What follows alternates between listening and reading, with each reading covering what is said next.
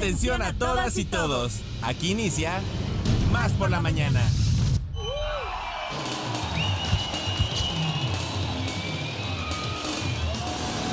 Más por la mañana. Un día como hoy, pero de 1989, muere el artista catalán y máximo exponente del surrealismo, Salvador Dalí. En 1944, muere el artista Edward Munch, autor del famoso cuadro expresionista El Grito de 1893. Y en 1883, muere el ilustrador francés Gustave Doé.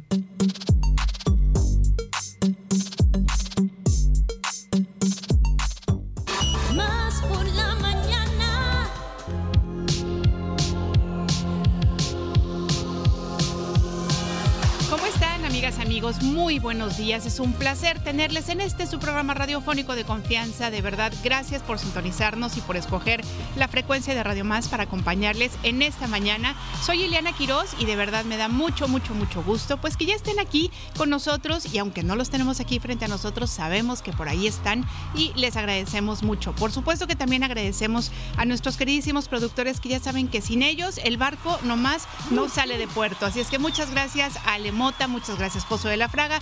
Un también un saludo muy cariñoso a Cristina Titi Fuentes. Muchas gracias, buenos días.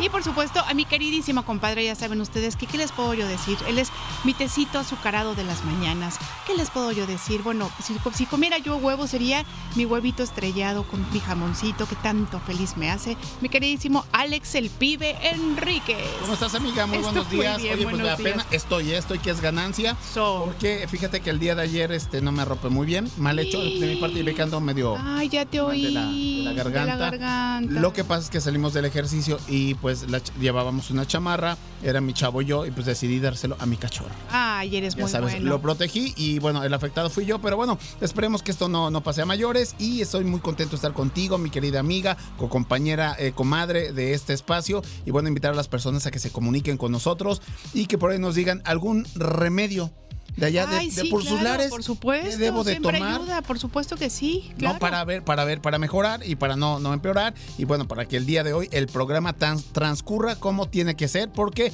el día de hoy tenemos un gran, gran, gran programa. Pues sí, bueno, esperamos que les guste mucho. Ya saben ustedes que siempre intentamos prepararnos y que los contenidos que les ofrecemos sean de, bueno, pues de su agrado, que nos ayuden a reflexionar, también siempre lo decimos, que nos ayuden a reflexionar, que por supuesto también este, pues podamos hacer todo este ejercicio de hacer comunidad y de pensar no nada más en nuestro ombliguito, sino en nuestros prójimos, ¿no? Que eso es tan importante. Oigan, bueno, pues empezamos, por supuesto, saludándoles. Ya saben que les mandamos un abrazo con mucho cariño a todas las personas que viven en nuestro estado de Veracruz. También aquellos eh, que no viven en nuestro estado de Veracruz, a los ocho estados vecinos, les mandamos un abrazo, eh, pues muy veracruzano y con mucho cariño también.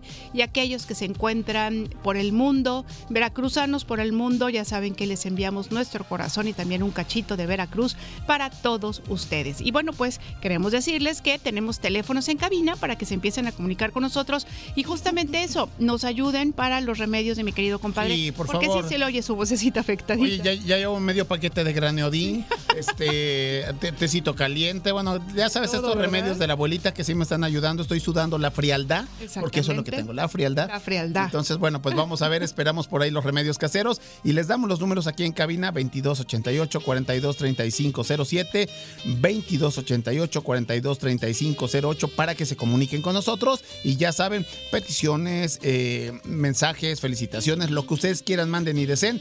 Este es su espacio porque nosotros les atendemos, les despachamos con todo el cariño del mundo. Así es, y bueno, por, también pueden ustedes muy bien comunicarse al WhatsApp más rápido del oeste 22 88 42 35 07. Lo, por primera vez lo dije sin reírme. ¿Se dieron cuenta? Oye, sí. 22 88 42 35 07. Exactamente. Oye, las redes sociales, Facebook, X, Instagram y TikTok nos encuentran como arroba Radio Más RTV. Y también, pues, por supuesto, nos pueden ustedes sintonizar a través de la internet por Tuning Radio o por www.radiomás.mx. ¿Qué se celebra el día de hoy a nivel mundial? El Día Mundial de la Libertad. Uy, mira qué cosa tan bonita. Qué padre, ¿no? Entonces, si bueno, una reflexión sobre, sobre, la libertad, ¿saben yo qué les diría?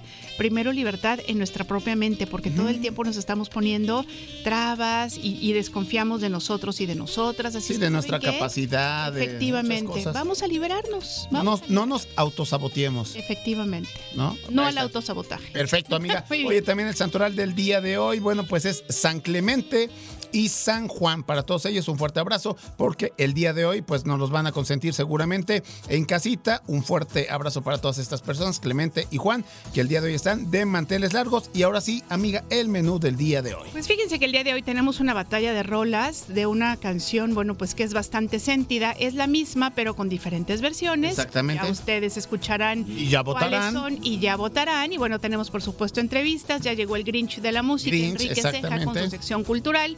Y bueno, tenemos también, por supuesto, a Gumaro García. Gumaro García, más por Veracruz. Saben que vamos a estar checando la historia del zacahuil. Zacahuil, qué cosa tan deliciosa. La hemos comido muchas veces, lo degustamos, pero no sabemos el origen de este platillo. Lo vamos a conocer en unos cuantos minutos más. Y bueno, Almita Espinosa, Almita V, a Chichileo, de la, de la editorial de la Universidad Veracruzana, nos va a estar acompañando. Exactamente. Y bueno, vamos a empezar este programa, pero lo vamos a decir despacito para que no te lastimes tu garganta. ¿Entramos? Sí, con todo. Muy bien, pues nosotros. Ya si me sale, este, digo, digo, pues ya ni modo. no pasa nada. Pues nosotros somos Radio Más. Somos, más, por, la, mañana, y así comenzamos. ¿Un cafecito? ¿Un consejo? ¿Una idea? ¿Un contacto? ¿Una sorpresa? ¿Qué tal? ¿Una respuesta? Estamos aquí para servirte. Como fuente de información. Como inspiración. Como referencia. Como puente para comunicarte con más personas. Y como bocina para escuchar tu voz. Más por la mañana. La radio te sirve. Más por la mañana. Comenzamos. Libros, series, películas y más. Más por la mañana con Enrique Ceja. Más por la mañana con Enrique Ceja. Con Enrique Ceja. Con Enrique Ceja. Y ya es tiempo de darle la bienvenida a nuestro colaborador de lujo, Enrique Ceja, puede ser Enrique Hermoso por Jennifer Hermoso de las Amazonas o Enrique Guiñac por André Pierre Guiñac. Te suplico, di mi nombre. Oh, sí, Enrique. Ah, ¿qué tal, eh? No había captado. Azúcar, papi. Hola. Oye, Hola, no, Enrique. pues este. ¿Qué, qué paso traen las por Amazonas? favor. Mi gran sueño llegó tarde. Fíjate. eh? Eso. Ya te pusieron, les pusieron casa. su fondo musical. ¿Ya ves? ¿Ya ves? Ponte ese neglige negro que tanto me gusta. Sí. Oye, este, pues no, pues este, ojalá que te mejores, mi pibe, porque Gracias, gracias, amigo. son los climas que están imposibles de que uno no, no se enferme de repente. Hay mucha Más gente Jalapa, enferma, ¿no? las cuatro estaciones del año en un día, Hoy amigo. son ocho, hoy Así son es. dos, da, da dos vueltas, hoy da dos Exacto. vueltas. Cierto es. Da dos Tienes vueltas. toda la razón. Siempre es una sola vuelta de estaciones cada día, pero ahora son dos vueltas, ¿no? Así es. Como así si me hace es. más largo el día de las estaciones.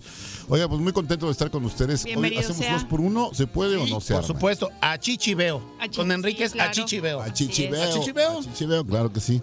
Fíjense que quizás el sueño de todo actor o actriz de cine sea el de conseguir un personaje pensado específicamente para él o ella, ¿no? Eh, que funcione como la culminación de una carrera. Este deseo se le ha concedido a Kate Blanchett en la cinta de Todd Fields, No sé si ya la Sí, vieron. claro, ya la vi. Y me encantó. Sobre una directora de orquesta ficticia Fabulosa. que aparentemente tiene el control total de su vida, pero que esconde un profundo vacío interior. Y qué bueno que ya la viste porque me vas a ayudar a completar este, este mensaje que tengo acerca de Kate Blanchett. Qué manera de actuar. Obviamente el personaje fue hecho para ella, pero todo lo que ella hace es perfectamente, le creo todo, pues, todo le creo. No hay una, una parte de su, de su trabajo que tú digas, le, le creo, no le creo, sino que ahora sí le creo todo. Así es. Creo que es una, una actriz muy completa y aquí nos lo demuestra absolutamente. ¿Qué- qué te Fíjate que a mí siempre me ha gustado mucho Kate Blanchett y justamente en esta película, sabes que me gustó mucho porque por un lado puede ser como muy intensa, pero nunca se siente sobreactuada. Y ahora entiendo, yo no sabía Enrique que le habían hecho, que el personaje era específicamente para ella, pues lo entiendo perfecto. Claro, lo, hizo- lo hizo para ella Todd Fields. Y bueno, imposible simpatizar con ella, con este personaje, con Lydia Tarr, una mujer cruel, manipuladora, abusiva, un ser humano que prescinde de su asistente simplemente porque se aburrió de ella, que es acusada por mala conducta por gente alrededor, también al ver la brillantez de esta artista, una gran conductora, una excelente formadora, nos surge la pregunta, a ver, ¿ustedes qué piensan?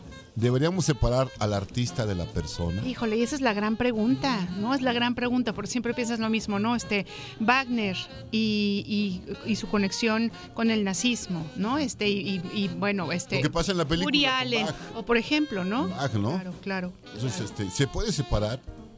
¿Se debe? ¿Es sano? No sé qué decir. Yo creo que sí, ¿no? A ver, yo a veces pienso que sí, a veces pienso que no. Yo pienso que, que la gente este, pues, puede gozar de una obra este, teatral, cinematográfica, musical, sin importar, sin saber de quién es y gozarla y no saber el trasfondo del personaje. Sí. Bendita ignorancia. Sí, Sí. bendita ignorancia. Sí, sí. El personaje está construido como una combinación perfecta de hipocresía y negación. Eh, se le presenta como cuando entrega trabajos a, a gente como Hildur Gudnadottir, que si no, si no la conocen, ella, ella es la, este, la compositora de la música de The Joker, por ejemplo, que ganó el Oscar. También es la compositora de la música de la serie Chernobyl, que fue tan exitosa. Buenísima, Esta islandesa es una gran música. Eh, obviamente todo esto es ficticio, pero hablan de estos personajes que son reales, ¿no?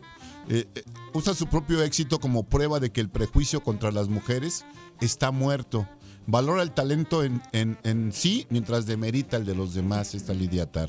En Tar uno puede tener un gran acercamiento al mundo elitista de la música sinfónica, ¿no? Los conciertos, los grandes teatros, los ensayos orquestales, un universo muy atractivo. Además, hay un leve guiño, no sé qué te parezca, eh, este, Ileana, a, a lo que es el asunto Me Too, ¿no? Cómo, cómo se trabaja este asunto cuando ella es acusada de algo, y cómo ella también pues se defiende dentro de un de un, de un margen muy muy muy pequeño Muy porque difícil, claro, es muy claro. difícil no una vez que te acusan Como de algo así es difícil que, que, que salgas de esa no como cuando alguien lo acusan de haber abusado de alguien un hombre sobre todo ya es difícil que se quite esa acusación aunque no sea verdad no Aunque no Sí, sea verdad. siempre la va a estar persiguiendo. Así es. En un gesto que es un mensaje dentro de la cinta, el director Todd Fields divide los créditos. No sé si te diste cuenta. No, eso Al no principio puso los créditos de la gente que nunca uno toma en cuenta, los gaffers, los asistentes de dirección, de producción y también los buscadores de locaciones. Y hasta el final los créditos de quienes siempre están brillando, que son los músicos, este, los actores, demostrando así que los genios no viven solos. ¿no? Que eso, que además eso está muy bien, eso es muy bonito, ¿no? Y además tiene que ver con la película, ¿no? Porque finalmente el gran ego de Lidia Tar, al final es este, pues es de alguna forma, tiene una consecuencia, ¿no? No me gustaría llamarlo castigo, sino simplemente una consecuencia de cómo actuó y cómo al final termina este, haciendo una cosa que ella jamás hubiera pensado que Hubiera iba a hacer. pensado que iba a ser. Ojalá que la puedan ver, es una película que está en HBO. Muy Max. bien. Oye, justamente no sé si ya te lo comenté, pero hablando este de música y etcétera, etcétera, y, de- y de- me acordé de esta película de la canción de los nombres olvidados. ¿Ya te la, ya te la recomendé? Ah, bueno, pues cuando puedan veanla. Sí, no está ¿De nada dónde es? Es, yo creo que- yo me imagino que debe ser una película norteamericana, pero tiene que ver con un violinista judío y todas las cosas que pasan. Él es de, no, creo que es polaco y llega a Nueva York y ahí pasan cosas. Ah, no bien. está nada mal, no está nada mal. Muy bien. Oigan, y ahora una propuesta. Producción estadounidense, germa- germano-estadounidense, ¿verdad? Esta- Ah, la de, la de Tar. De Tar. Eh, Una, una cosa totalmente diferente, una película mexicana. Fíjense que vivimos en una época de denuncias, una época en la que si a alguien se le ocurre cometer algún abuso, pues debe pensárselo muy bien porque tarde o temprano puede ser exhibido, ya sea por el testimonio de algún audio, un video o simplemente por el chivatazo de alguien más. Ya está difícil que alguien salga impune, ¿no? Adivino una buena intención en la cinta de David Sonana, Heroico, que pretende denunciar la violencia ejercida dentro del heroico Colegio Militar Mexicano, mostrando de forma cruda los tratos, o mejor dicho, los maltratos que los alumnos de dicha institución castrense viven a manos de quienes los instruyen. En alguna entrevista, el cineasta alemán Michael Haneke menciona que la representación de la violencia de forma excesiva ha terminado por dejar al público insensible ante balazos, desmembramientos y cualquier tipo de violencia gratuita. En Heroico, el director consigue que los espectadores nos sintamos horrorizados ante lo que se nos muestra en la pantalla, pero me, temo que todo termina siendo ineficiente y hasta inmoral, porque trivializa lo que quiere denunciar. Repite lo mismito que cuestiona, saboteando así su propio objetivo. En la cinta vemos a un joven recluta de una representación del colegio militar, donde se entrena y- eh, a los oficiales del ejército mexicano. En realidad, no es el colegio militar lo que vemos, es el centro ceremonial Otomí, que como tú sabes, Iliana, ese es el lugar donde los atletas de alto rendimiento van a Y entrenar. sobre ahí todo los boxeadores, los peleadores, Ahí por la hace- altura. Los, los corredores también van a ser ahí porque es un lugar de mucha altura ahí en Toluca. En ese lugar, el director nos va llevando de la mano a través de clases absurdas sobre derechos humanos. Absurdas si recordamos el comportamiento del ejército en lugares como Acteal o Tlataya, Tlatlaya, ¿no? Visitas familiares, entrenamientos, humillaciones y castigos inhumanos. No quiero que se me malentienda, no pretendo defender a una institución como la que alude la cinta. Al contrario, creo que una crítica a ese tipo de prácticas es necesaria y hasta urgente. Deshumanizar a quienes deben mostrarse luego amables ante la población civil no me suena como muy congruente. El terrible cansancio físico y psicológico que muestran los internos es francamente insoportable. Poco a poco, fotograma a fotograma, la cinta se va transformando y termina siendo una película de horror. Nos va dosificando la violencia en las imágenes de menor a mayor, hasta que logran agredir directamente a la audiencia, impotente ante lo que se nos obliga a atestiguar, y al final terminamos pensando si la finalidad es crear conciencia o simplemente generar una emoción similar a la que tenemos leyendo el alarma.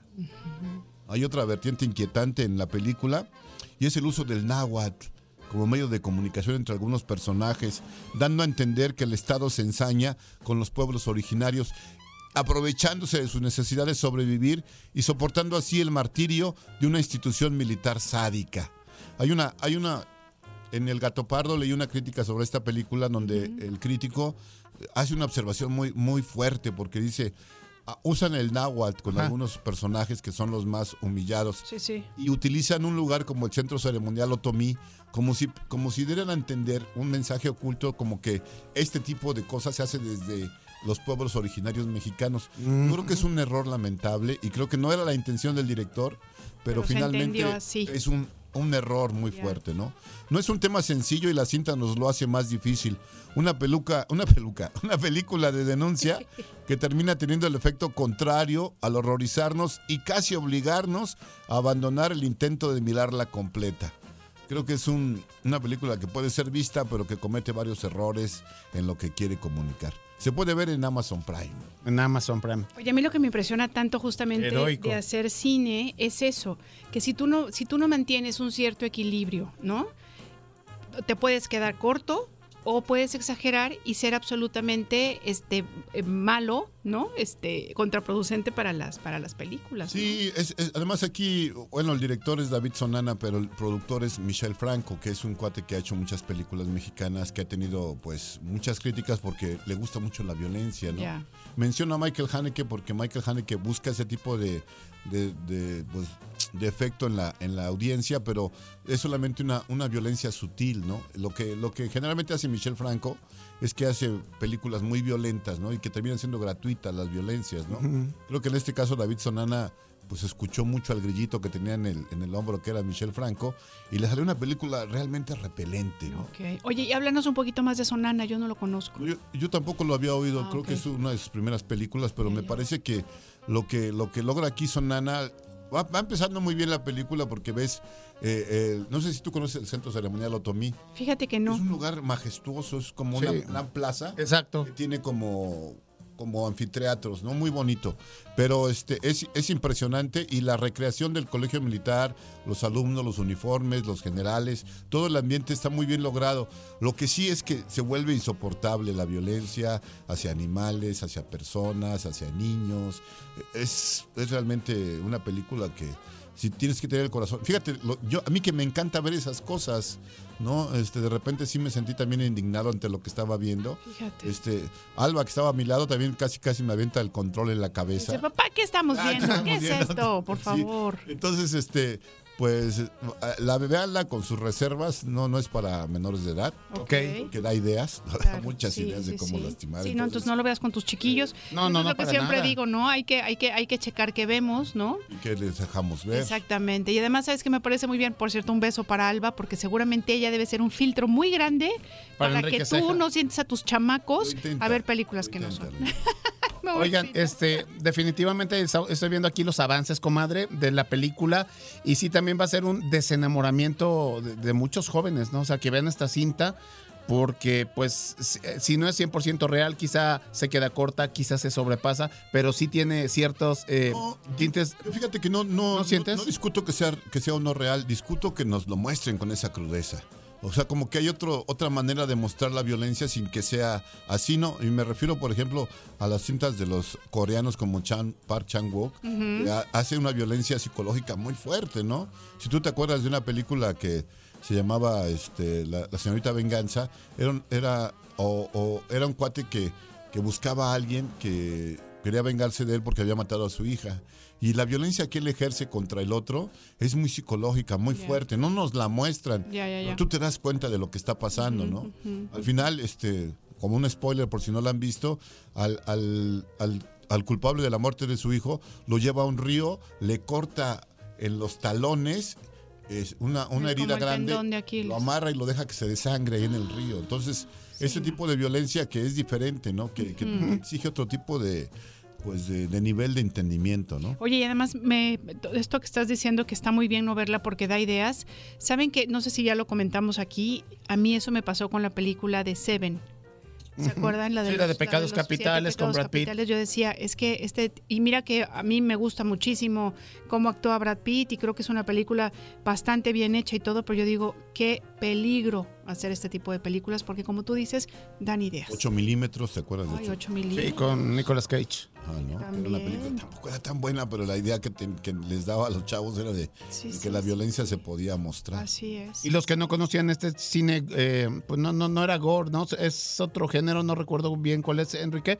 Empezaron o empezamos a, a buscar, ¿no? Este, este tipo de, de, Ah, de el cines. snuff, el- El snuff, ándale, es el snuff. Un género que nosotros, al menos yo no ¿Qué sabía es? que, Yo, no, yo no lo Es, conozco. es una violencia que es- es real, que llega hasta la muerte. Que llega hasta la muerte. Entonces, esa es, eh, en 8 milímetros esa es la idea, ¿no? Sí, sí, Es sí. una película muy comercial y mucha gente la vio. Sí. Y yo creo que hay que tener cuidado. Hay que tener cuidado. Pues muy bien. Oiga, pues muchas gracias. Muy buenas sus recomendaciones. Creo que la de héroes no la voy a ver, ¿no? Heroico. Eh, Heroico, sí. Heroico creo que creo que no va a ser de los míos, pero qué interesante lo que nos cuentas, ¿no? Y para que quien la vea ya tenga como esta pues este filtro, ¿no? Que Enrique nos ofrece. Pues muchas gracias. Como siempre, amable. 10, mi queridísimo Henry. Vamos a ver Saltburn, ¿no? Este Híjole, ya la vi, ya lo platicaremos. Promising Young Woman, que es la anterior de Emerald. La voy a buscar. Es muy buena buscar. película también. Excelente. Amiga, llegó un mensajito de Iván de Tamalín, por favor, Ah, porque pues- tenemos que felicitar a alguien muy especial que estuvo con nosotros en Radio Más. Ay, no me digas eso. A ver, bueno, pues échale de tu ronco así. pecho. ¿Qué tal, mis estimados? ¿Cómo estamos? ¿Todo bien? Para mi hermano Águila, pon ya en la noche a macerar las cebollas moradas en rodajas y ponle miel. Ya estás, Deja Iván. que el sereno haga su trabajo y en la mañana tómate el agua y tu voz volverá a estar nuevamente Mi, bien. mi, mi, mi. Oigan, hoy cumpleaños mi querida Ruth Lara. Háganle llegar un abrazo fuerte hasta ella donde esté. Iván, gracias por recordárnoslo. Ahorita mismo le vamos a grabar una felicitación, por supuesto, a nuestra queridísima y hablando de sus recomendaciones musicales, esas no son versiones, son aversiones del Por triste. eso no lo vamos a invitar. Por eso, pero yo les Qué estoy dando bárbaro, Enrique, Me ¿cómo parece, pa' qué? me ¿Cómo parece pa' muy qué? mal que ustedes hagan eso. Qué bárbaros. Usted sabe, ¿sabe qué? Este No espacio hay- es plural, es, democ- es democrático. La o sea, diversidad la diversidad es lo que hace a la comunidad. De verdad, o sea, Así es que, es más, tigre tenía que es ser más, ¿sabes qué? tigre, hasta lo deberíamos, regio, cuadrado. Lo deberíamos dejar y, y, y torturarlo con los audífonos, así, Sí, así como, así como en naranja metani- me- mecánica. Que te acuerdas que le abren, oye, ¿recuerdas este naranja? Sí, cuando le mecánica? abren los ojos para le, ver le tiene los ojos abiertos, así contigo vamos a hacer bueno, ahorita. pero las a ti te acuerdas que es música. No, pero te vamos a Ah, tener. burris, con los audífonos, no me Sí, escuchaste. por eso dijo audífonos. Claro, claro. ¿Para qué te digo. No ¿Para qué me escucha, tienen, pues, no ¿para qué quieren los ojos abiertos? No, es que no escuchaste No por estar alegando. No, no, jamás nos vas a contar. Gracias, Enrique Ceja. Eso, amigos. Nosotros vamos a continuar y justamente, bueno, pues sí, le vamos a, lo que queremos hacer en este momento es enviarle un abrazo con mucho, mucho cariño a nuestra queridísima Ruth Lara. Una Alias persona muy- Multitask. alias Multitask, Alias así Multitask. es. Así es que aquí en Más por la Mañana, querida Ruth, te mandamos un abrazo con mucho cariño, que sepas que te extrañamos y pues bueno, y bueno, pues que estos, este Radio Más no es lo mismo sin ti. Un abrazo con mucho cariño para ti, querida Ruth. Así es la trova, ¿no? Tenía varias producciones en las que operaba y otra que Sí, conducía. muy buena, la verdad es que era una maravilla. Muy bien. Nos vamos a una batallita de rolas, gracias Venga. a Dios que ya se fue Enrique Ceja. Exactamente. Vamos a Ya hay buena vibra en la cabina. temas, efectivamente. Batalla de Rolas. Línea telefónica en cabina. 2288-423508. Y 2288-423507. O mándanos un WhatsApp. Al 2288-423507. Que comience la batalla de rolas. Batalla de rolas.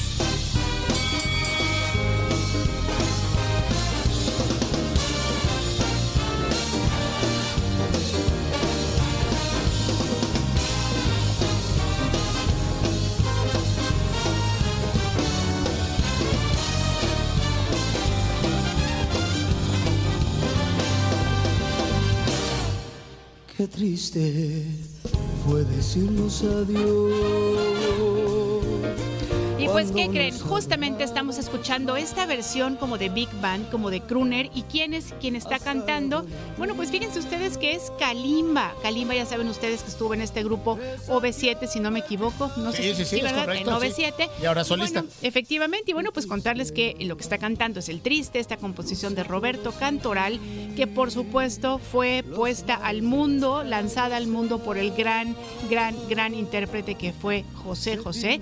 Y bueno, pues contarles que esta canción del Triste no solamente, bueno, pues tiene esta inolvidable versión de José José, sino queremos contarle un poquito sobre la profunda historia detrás de su, de composición, porque fíjense que Roberto Cantoral la cantó, eh, pues es como un testimonio del dolor por haber perdido a su madre. Así es que bueno, esta es mi versión para todos ustedes, El Triste con Kalimba y en esta versión de Crooner de grandes bandas.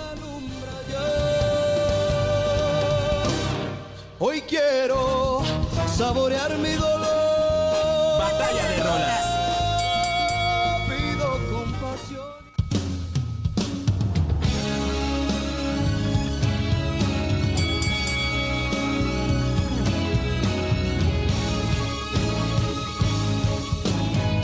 Más por la mañana. Qué triste fue decirnos adiós cuando nos adorábamos más. Hasta la golondrina emigró, presagiando el final. Llévele, llévele por quién vota usted en esta batalla de rolas. Esta versión del triste homenaje a José José está interpretada como ya ustedes se dieron cuenta y pudieron eh, escuchar eh, Cristian Castro, que bueno, pues eh, canta esta canción de, de José José de El Triste del año 1970 y comentarles un poquito acerca del tema, comadre. Tú ya diste una información acerca del autor. Yo quiero decirles que José José en, el, en, el, en la canción, en el concurso de la canción latinoamericana, fue el gran perdedor. ¿Y por qué digo esto? Porque todos pensaban que él iba a ganar. Claro. ¿no? Hemos visto el video donde todos se ponen de pie, donde no lo dejan irse del escenario, donde no dejan de aventarle rosas. No, finalmente José José era, eh, queda en tercer lugar. Y bueno, ahí no era ni José José ni el príncipe de la canción. Ahí estaba él comenzando, por eso es que él no gana, porque no tiene un currículum no que lo avale este, detrás de este gran tema. Y bueno, ahí era José Sosa, nada más. ¿No? Y, y con la maravillosa voz que por supuesto que te- eso tenía que haber valido, ¿no? Claro. Su, versión de veras es, pues es ya este, es icónica, ¿no? Totalmente de acuerdo, amiga. Y bueno, pues en este homenaje que Cristian Castro, que Kalimba le hacen a José José, el príncipe de la canción. Entonces, usted lo único que tiene que hacer es decidir cuál de estas dos opciones, que están muy bonitas cada una, votar al 2288 42 3507 para que suene esta canción al final de este programa. Qué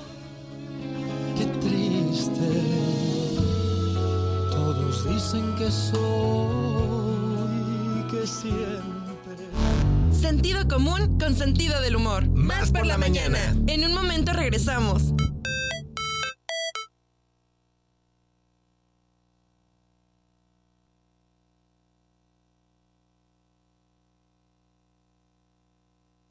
¿Cuándo te sientes más al tiro? Con más energía, más claridad. Mm, más por la mañana. Estamos de vuelta.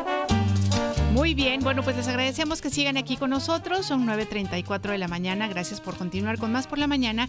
Y también queremos agra- agradecerle a David de Jalapa que nos comparte un audio muy interesante Así es. hablando sobre la película que nos recomendaba Heroico. Enrique Cejas. Y es que vamos a escuchar.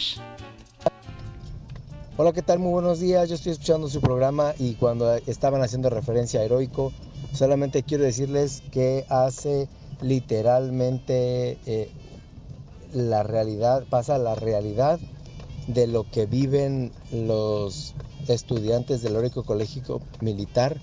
Se la mostré a mi abuelo, que es médico del Heroico Colegio Militar. Él salió y me dice que cuando él estudió en 1966, este, pues la verdad se queda corta la película. Entonces les dejo un dato ahí un poquito perturbador pero realista. Que tengan un buen día.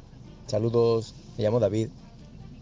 Híjole, David, pues qué impresionante Gracias. lo que nos compartes. Muchas, muchas gracias. Y cómo de verdad las películas tienen esta capacidad de representar la realidad y que justamente a veces no nos la creemos. Y mira, aquí está David diciéndonos así. Mira, yo sí la voy a ver y me encantaría ya después con, con Enrique Ceja tener una mesa redonda, platicar y qué mejor que con alguien que estudió precisamente en el heroico el colegio militar, que hizo una carrera de medicina, médico militar, es. porque bueno, forma parte de la, es, es parte de la formación esta disciplina tan estricta y quizá que algunas veces, comadre, amigos, se pasan de la raya, Así pero es, pues así así, es, son las cosas. Claro, bueno, pues ya saben, David y su, y su papá. y abuelo, Su abuelo, su invitadísimos. Bueno, nosotros vamos a continuar. Recuerden que esto es Más por la Mañana. Más por Veracruz. La información de Veracruz. La información de los veracruzanos. Con Humaro García. porque somos mezcla de raíces y costumbres. De ahí surge lo que es el carnaval. Coyolillo es el pueblo donde surge el carnaval.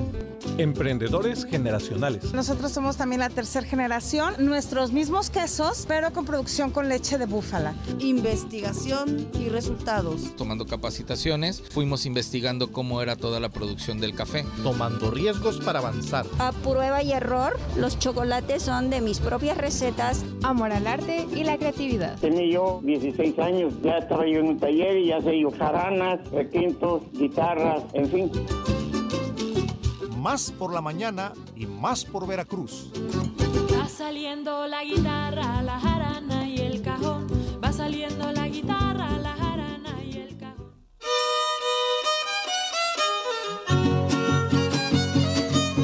Y le damos la bienvenida a nuestro colaborador, amigo Gumaro García. ¿Cómo estamos? Muy buenos días, mi querísimo Gu. ¿Qué tal? Buenos días. Gracias por el espacio, por permitirnos estar aquí en Más por la Mañana. Sí, gracias a usted. Si las gracias las tenemos que dar nosotros porque siempre nos trae De de verdad, verdad, de verdad. además de su hermosa presencia, que ya sabe que lo queremos mucho, contenidos que son fabulosos. Pues eh, el agradecimiento para la gente que nos escucha y que se involucra y participa, como este amigo que llamó David, David. Que dan su punto de vista, su opinión, y qué bueno que este espacio sirva para eso. Excelente, amigo. Y a propósito de participaciones, y ahora que estamos escuchando este tema que en español se llamaría novia, más adelante vamos a ver quién nos la presenta por ahí, les tengo una sorpresa.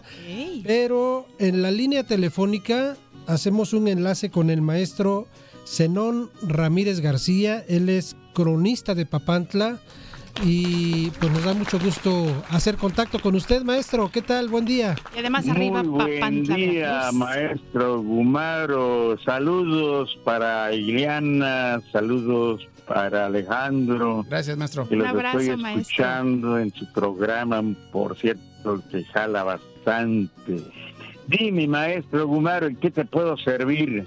No, pues eh, fíjese que el programa creo que jala mucha gente porque parte- tenemos participantes como usted, maestro. Ah, muchísimas Y, gracias. y de verdad que eh, tiene rato que yo quería hablar de, pues es- se viene el 2 de febrero y todo el mundo dice, pues ya se vienen los tamales y que vamos Sí. a comer tamales y no sé qué. Sí, sí, Pero hay, sí. hay un tamal especial mexicano Así es. eh, con unas características especiales. No solo, pues a lo mejor es el mejor tamal y a lo mejor es el tamal más grande, ¿eh? Eso seguro. Bueno, yo creo que de- de- en ese sentido me imagino a qué te refiere mi maestro.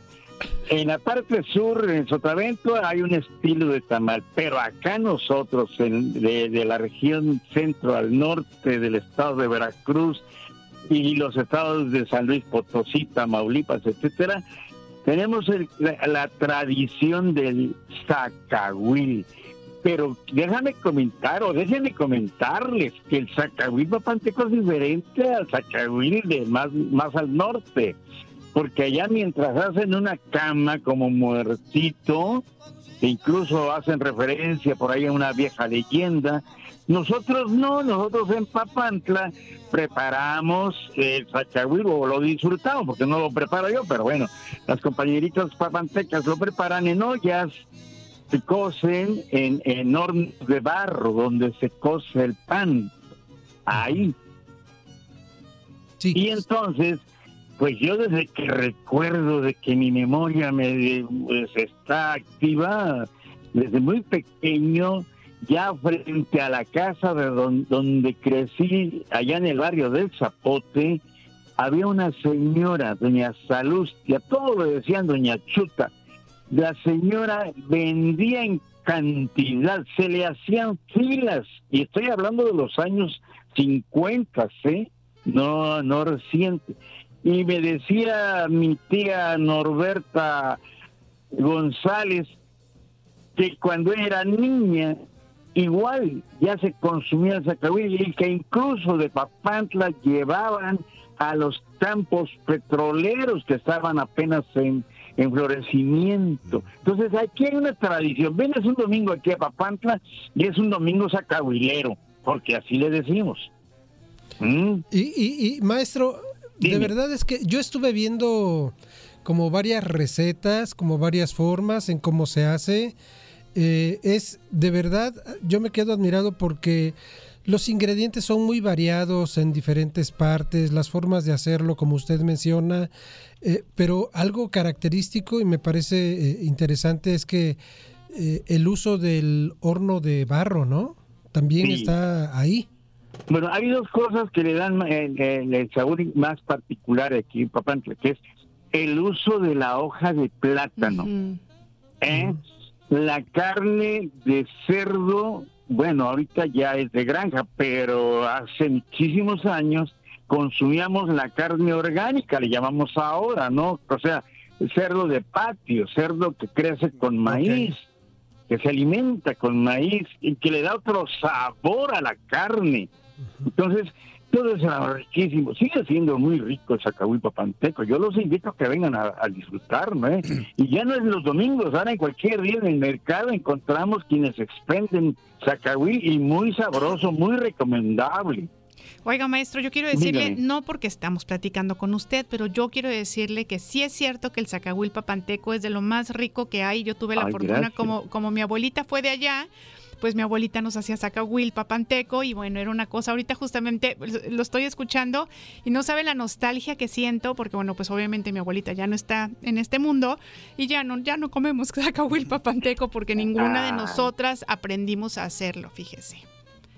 Bueno, en realidad no es muy difícil la preparación, no lleva gran cosa, de hecho es eh, una preparación salvo el tomate y el chile, la masa martajada y los pedazos de carne con un poquito de lonja para que tenga un poco más de sabor.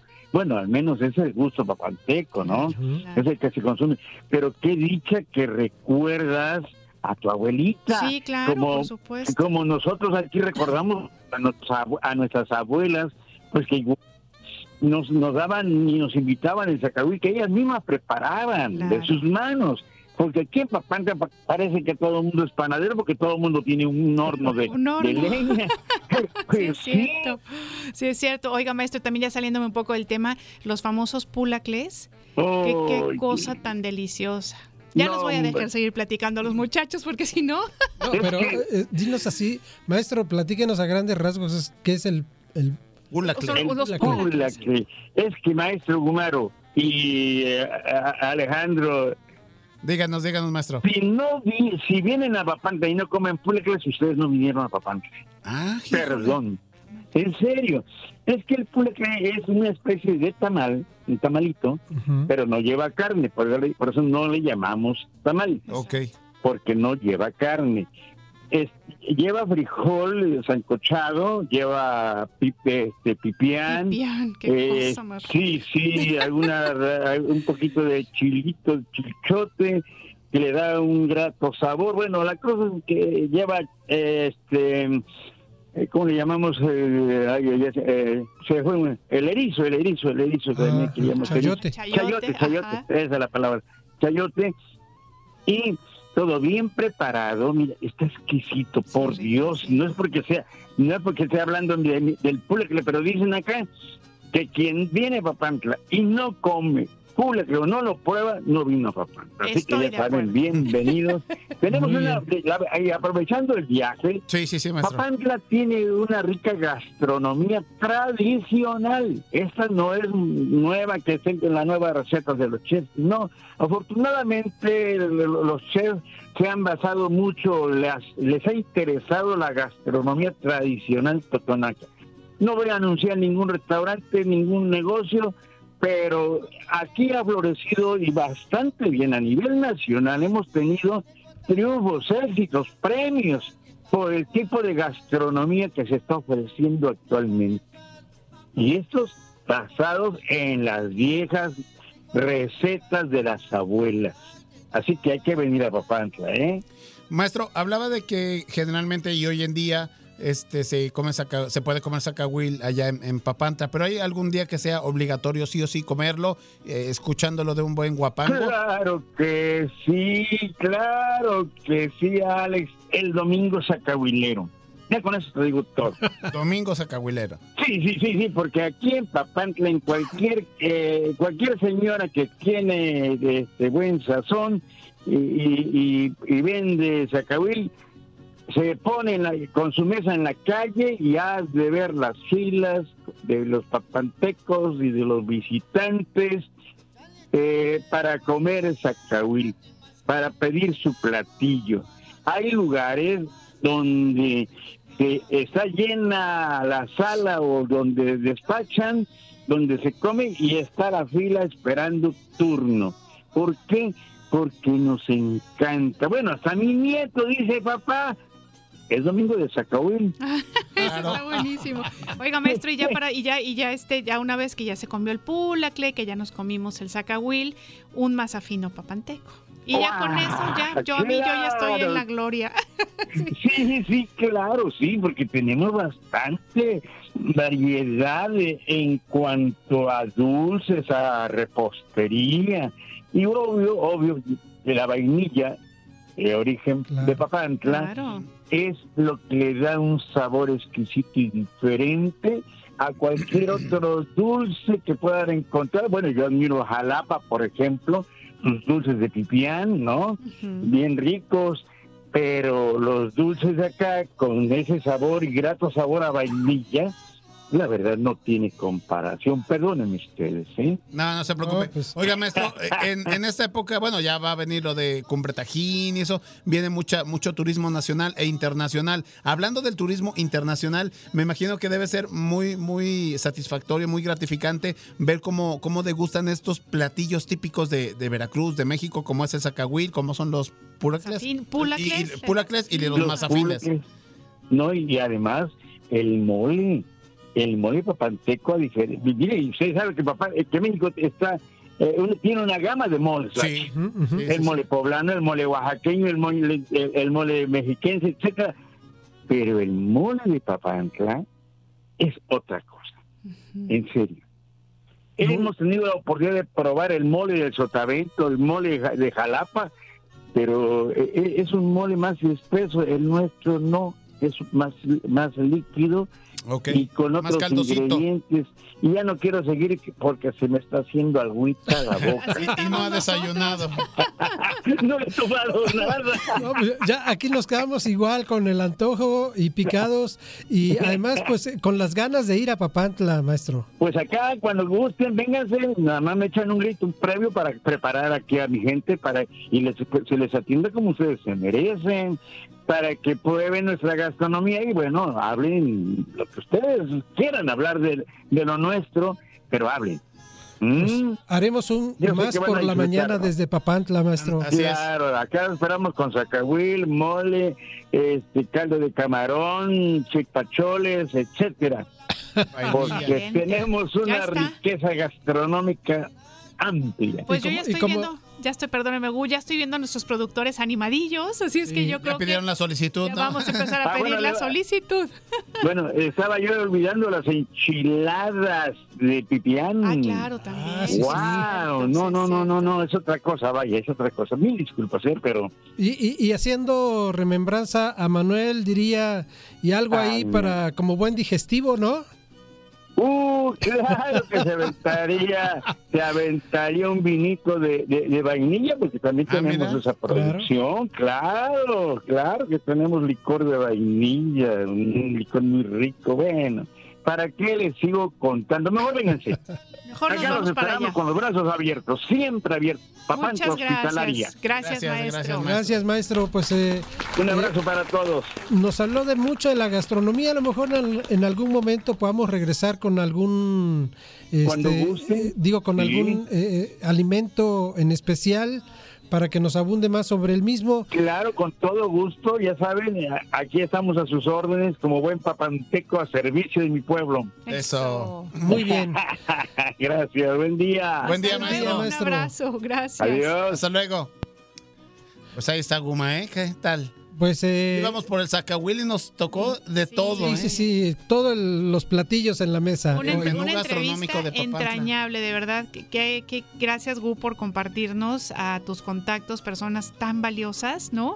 Y que además de las que tanto aprendemos y que se note que tienen el corazón en la mano. Sí, Qué bonito. Ojalá y, y- y el maestro Zenón nos tome la palabra en tener participaciones más frecuentes en este espacio, porque hay mucho de qué hablar y además él de verdad es, eh, pues es un tesoro en conocimiento, eh, eh, una persona que le gusta compartir y la invitación pues yo siempre se la he hecho y creo que todo el equipo lo hacemos de manera abierta para que pues siga participando con Claro, nosotros. nos claro, sí, encantará sí, sí, seguirla escuchando. Más por Veracruz, eh, con el maestro Zenón, claro. Oigan, y ya para ir cerrando este espacio eh, y que andamos por Papantla, quiero hacer mención de un amigo, compañero, que seguramente muchos lo recuerdan, José Santiago Francisco, Sí, cómo no. que él es de Filomeno Mata, Mata, y él nos tiene una presentación de un grupo de Cerro Grande, municipio de Filomeno Mata, que se llama Los Ventura. Él hace la presentación, así que yo con esto me despido, les agradezco el espacio. Gracias, Vigo. Gracias, Gu. le pedimos a Josué que nos vamos con este tema que nos presenta José Santiago. Amigos, les habla José Santiago Francisco, de Filomeno Mata. Les voy a presentar la canción Tasquín, novia en Totonaco. Lo interpretan el trío Los Ventura, de Cerro Grande, Filomeno Mata, Veracruz. La canción trata de que el joven va a ir a Papantla y le va a traer listones a su novia.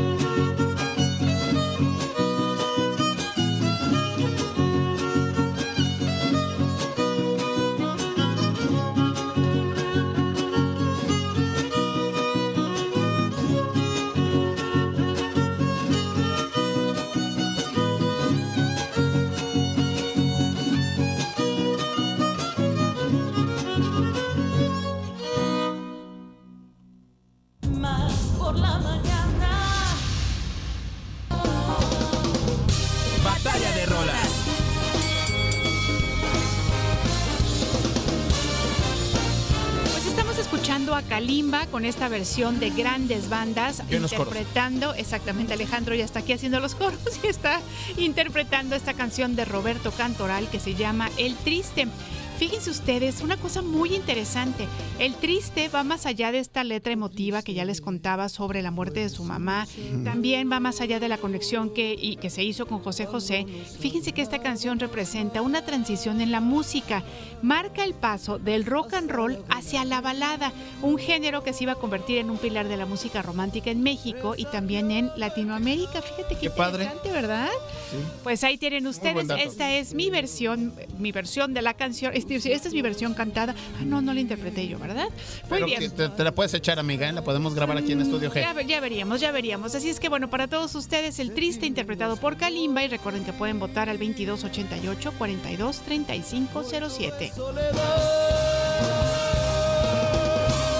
No sé si vuelva a verte después. Batalla de rolas. Sé que de mi vida será sabe que pensando en tu amor, en tu amor, he podido ayudarme a vivir. He podido ayudarme a vivir. Batalla de rolas.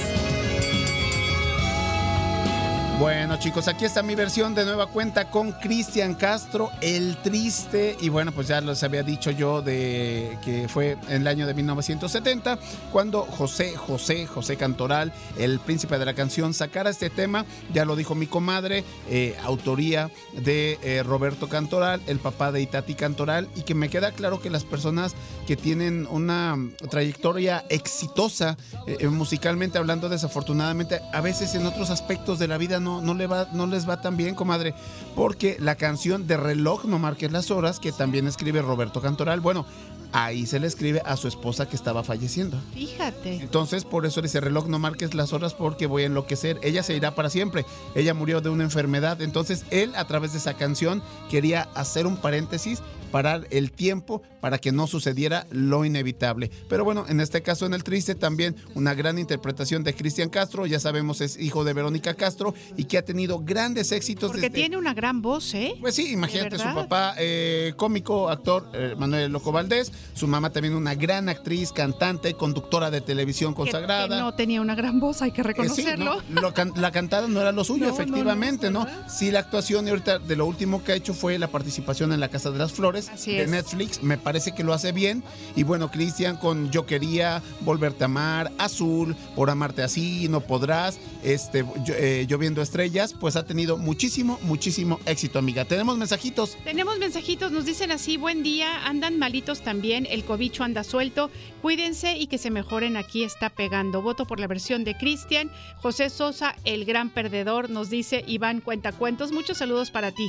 También, por supuesto, Humberto de Papantla ya se comunicó con nosotros y nos manda una foto de él y de su esposa comiéndose un delicioso, delicioso zacahuili. Nos dice saludos en sintonía desde Papantla, mi voto por la opción de Ileana en batalla de rolas y también nos manda una foto de él, eh, bueno, pues en el parque, ay, muy bonito y de su esposa también, claro. por supuesto. Y también nos dicen buenos días, Radio, hola Ile, ¿qué tal pibe? Nuevamente José Valdivia desde Leona Vicario, municipio de Puerto Morelos, en Quintana Roo. Les mando un fuerte abrazo y les hago saber que hace casi dos años anduve por Acayucan y fue cuando les conocí. Y me fui a Mérida y me los llevé conmigo. Ahora estoy en Puerto Morelos y me los traje otra vez. Próximamente iré a Cuernavaca, de donde soy originario, y sí, me los voy a llevar. Y tengo para octubre planeado un viaje a Barranquilla, Colombia, donde viví por 12 años. ¿Y qué creen? Me los voy a llevar Ah, para allá. padre. Un favor, no Eh, vayan a pe- salir del aire. Jamás. Mi madre Anselma y mi hermano Servando ya lo sintonizan cada mañana. Gracias por tanto que nos dan. Qué mensaje tan hermoso. Muchas, muchas gracias. Gracias, Pepe. Y que sepas que Pepe, a ti y a tu familia también nosotros los llevamos en nuestro corazón Radio Macero. Así es que muchas, muchas gracias. Amigas, siguen llegando votos. Dice saludos desde San Vicente. Ay, Voto por la, eh, la canción, el tema de Cristian Castro. Eh, llegó otro voto que dice voto por la versión de Kalimba. Andrés, que se comunica con nosotros. Y ahorita está llegando otro voto que dice buen día, voto por la vers- versión de Cristian Castro. Ahorita que hablan de, eh, de hablar de Papantla, me acordé de la película Sombra Verde en 1954, filmada allá en Papantla. Estaría bien que hablaran de las películas mexicanas filmadas en la región de los Tuxtlas o en, es- o en zonas hermosas de Veracruz. Saludos, buena Ciro idea. Castillo de Coatzacoalcos. Ciro, Muchísimas muchas gracias. gracias. y lo vamos a tomar en cuenta, por supuesto, lo platicaremos con Enrique Ceja.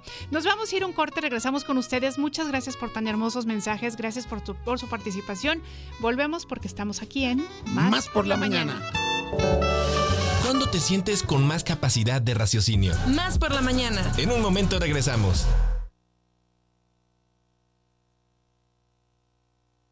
Una nueva versión de nuestra comunidad es posible. Más por la mañana. La radio te sirve.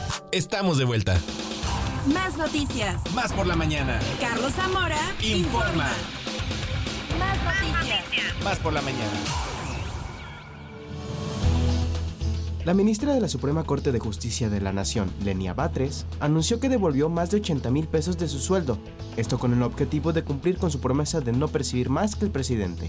Ante ello, Batres aseguró que depositó 82.963 pesos a la tesorería de la Federación, lo cual consideró que sobrepasaba el límite constitucional de salario. Asimismo, la ministra informó que así está cumpliendo el compromiso de no recibir remuneraciones mayores a las del presidente de la República, como señala el artículo 127, fracción 2 de la Constitución Política de los Estados Unidos Mexicanos. Un elevador con 11 personas dentro se desplomó dentro de un quinto piso al interior de un hospital privado ubicado en la colonia Jardines del Cerro en Monterrey, Nuevo León. Al lugar llegaron elementos de protección civil para el rescate de las 11 personas. Si bien ninguna de las víctimas resultó con lesiones, salvo un adolescente de 13 años que sufrió una crisis nerviosa debido al susto por el desplome. Asimismo, elementos de protección civil de Monterrey acordonaron el área del elevador para impedir su uso. Por su parte, el hospital privado informó la apertura de un proceso para obtener un dictamen técnico detallado sobre lo ocurrido. El presidente de Ecuador, Daniel Noboa, anunció que aplicará una semaforización del toque de queda, que rige el país desde el pasado 8 de enero por la crisis de seguridad desatada a inicios de año, atribuida a una arremetida de grupos criminales a los que tilda de terroristas. Con la medida, se apoya la reactivación de la economía, pues, de lo contrario, no solo se da un golpe al turismo, sino al pequeño empresario, al emprendedor y a la economía en general. Asimismo, Noboa decretó el estado de excepción, con toque de queda desde las 23 horas hasta las 5 horas en momentos en que sucedía una serie de atentados cuando las fuerzas policiales trataban de localizar a Adolfo Macías Fito, líder de la banda criminal Los Choneros, para trasladarlo a una cárcel de máxima seguridad. El Ministerio de Sanidad de la Franja de Gaza informó que el total de palestinos muertos en Gaza desde el inicio de la ofensiva israelí el 7 de octubre subió a más de 25.000 tras nuevos ataques del ejército de Israel. De igual manera, la fuente divulgó el recuento tras precisar que la ocupación israelí cometió 15 masacres contra familias en Gaza, causando 178 muertos y 293 heridos. Por otro lado, el área norte de Gaza, según Naciones Unidas y la organización médica La Media Luna Roja, sigue habiendo unas 800.000 personas que sufren una dura crisis humanitaria por las dificultades de acceso a comida, agua, ayuda humanitaria o suministros básicos como medicinas. Más por la mañana. WhatsApp por la mañana. 2288 423507. WhatsAppea con nosotros. WhatsApp en cabina. Más por la mañana. La dirección editorial de la Universidad Veracruzana Presenta Alma Espinosa. Comunicación y Promoción Editorial. En Más por la mañana. Alma Espinosa. Pues la verdad es que qué colaboradores tan responsables tenemos y qué agradecidos estamos porque sabemos que Alma Espinosa el día de hoy está malita, no viene a vernos, pero ¿qué creen? Que sí nos recibe la llamada para Eso, poder hacer Almita. la sección de Achichileo. Es. ¿Cómo estás, querida, queridísima Almita? ¿Cómo te sientes?